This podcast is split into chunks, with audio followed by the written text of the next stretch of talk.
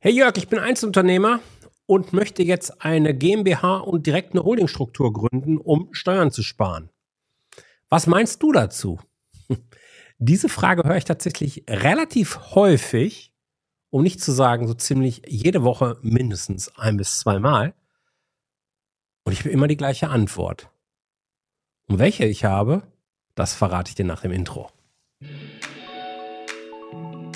Herzlich willkommen zu Rosartig, der Unternehmer-Podcast von deinem Personal CFO.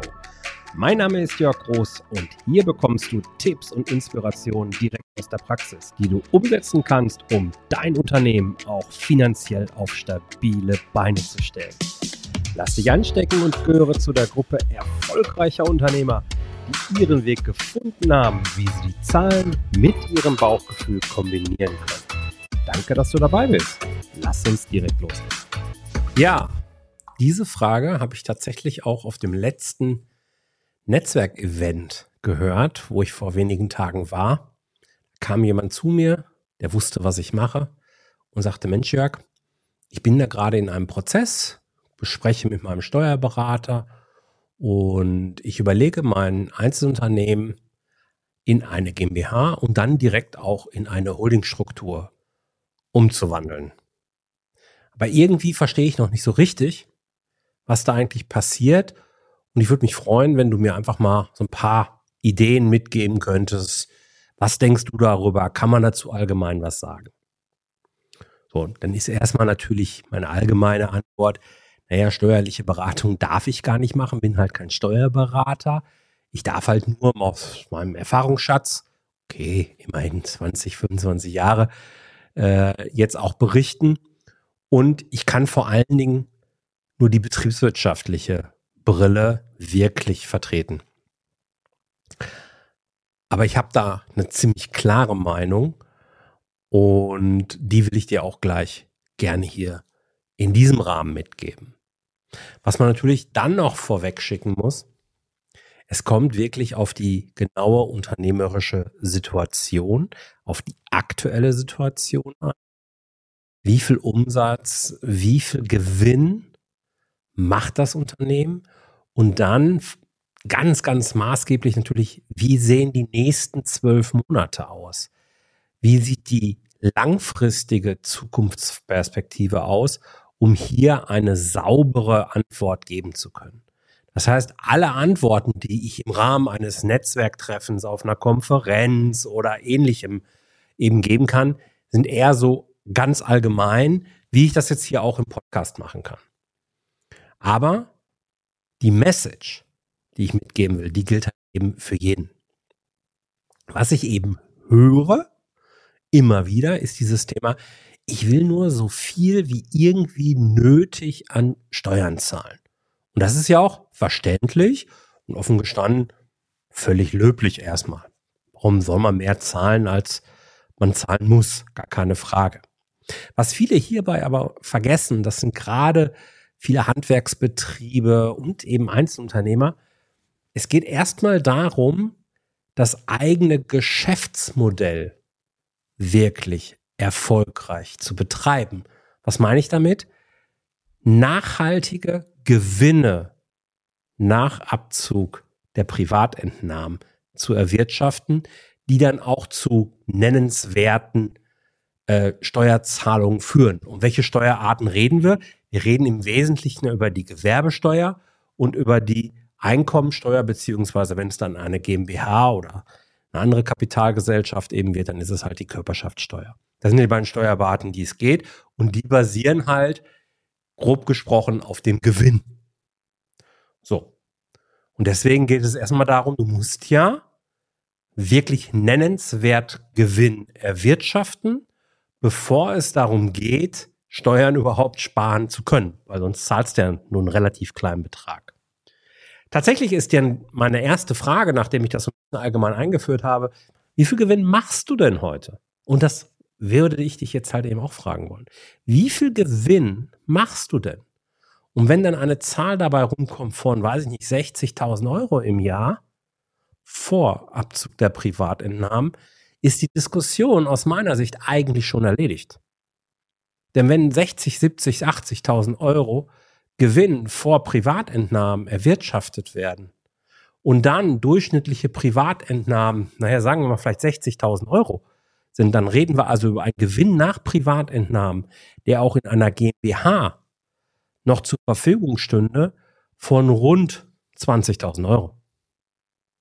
Dafür lohnt sich keine GmbH und Holdingstruktur.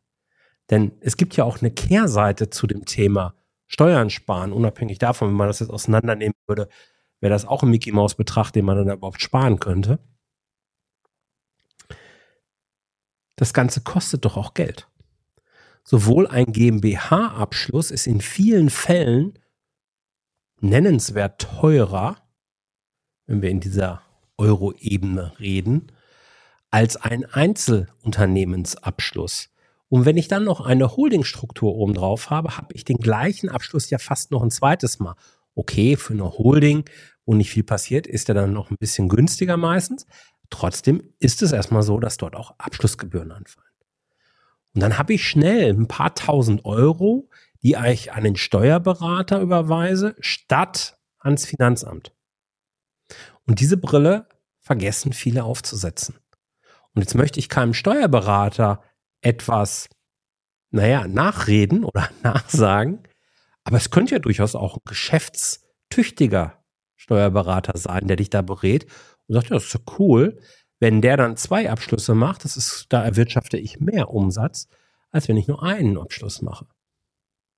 Also da eben auch mal überlegen. Meine dringende, mein dringender Appell, sagen wir es mal ruhig so, ist halt eben, sorg im allerersten Wurf mal dafür, dass dein Geschäftsmodell, dass dein Betrieb sauber läuft, dass du die Zahlen dort im Griff hast, dass du nennenswert, also mindestens 20 Prozent Gewinn erwirtschaftest nach Abzug der Privatentnahmen natürlich, um eben überhaupt genügend Futter zu haben, um Steuern zu zahlen oder sparen zu können. Und da kommt dann auch das Thema Zukunftsperspektive und zwar durchaus nächste zwölf Monate, aber eben auch langfristig ins Spiel. Natürlich kann es heute sein, dass du sagst, ha, gerade aktuell ist meine Situation noch gar nicht so. Äh, aber ich habe große Aufträge, die sehr sicher in den nächsten zwölf Monaten umgesetzt und erwirtschaftet werden. Und diese sehr großen Aufträge werden nicht nur zu einem hohen Umsatzsprung, sondern auch zu einem hohen Gewinnsprung führen. Und deswegen möchte ich mich darauf vorbereiten und eben die Holdingstruktur aufbauen.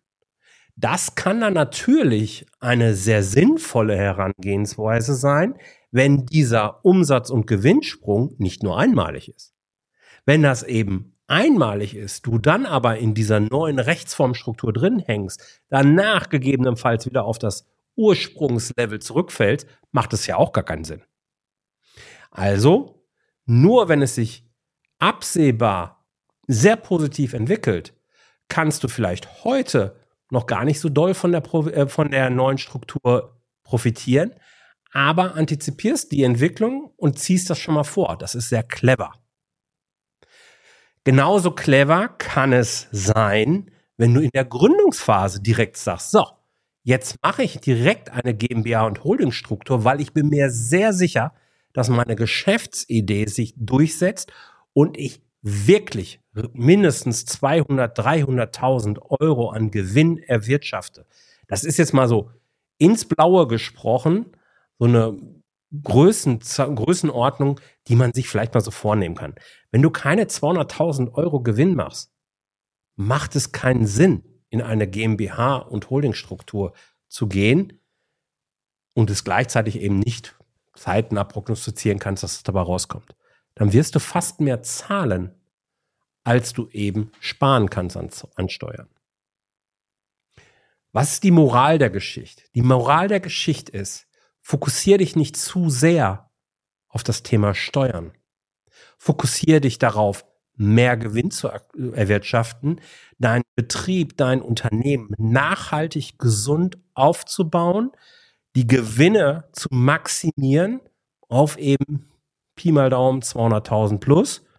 Und dann das, dafür zu sorgen, dass das Geld natürlich auf dem Konto ankommt.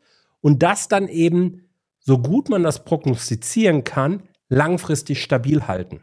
Wenn das der Fall ist, dann ist die GmbH und Holdingstruktur vielleicht, es gibt ja auch andere Modelle wie eine Stiftung, für dich eine gute Idee. Was eine gute Idee ist und wie das Ganze umgesetzt werden soll, da hilft dir dein Steuergestalter. Und Achtung, das muss nicht der Wald- und Wiesensteuerberater sein, der vielleicht eine Lohnbuchhaltung macht. Er kann es sein. Wann, wann kann das sein? Wenn er sehr regelmäßig, also 20, 30 Mal im Jahr, eine Umwandlung einer, eines Einzelunternehmens in eine GmbH und Holdingstruktur oder eben Stiftung oder ähnlichem eben macht. Wenn er das nur einmal im Jahr macht, vielleicht alle fünf Jahre einmal macht, ist das nicht dein Ansprechpartner. Dann drohen hier viele Fallen und aus dem Wunsch, viele Steuern sparen zu wollen, wird ein Fiasko, große Steuernachzahlungen auf einmal fällig werden. Aber jetzt würde ich mich auf ein sehr dünnes Eis für mich persönlich bewegen, weil ich bin halt kein Steuerberater und deswegen beende ich diese Folge und wünsche dir viel Erfolg in der nächsten Woche und hoffe, dass ich mit diesem Impuls vielleicht den einen oder anderen nochmal zum Nachdenken angeregt habe. Alles Gute, bis zur nächsten Woche, euer Jörg. Ciao, ciao. Vielen Dank, dass du dabei warst. Wenn dir diese Folge gefallen hat, dann vergiss nicht, diesen Podcast zu abonnieren. Und wenn du das nächste Mal eine gute Freundin oder einen Freund triffst, dann vergiss nicht, von Großartig, dem Unternehmer-Podcast vom Personal CFO zu erzählen. Mein Dank ist dir sicher und bis dahin bleib erfolgreich und sei großartig. Dein Jörg.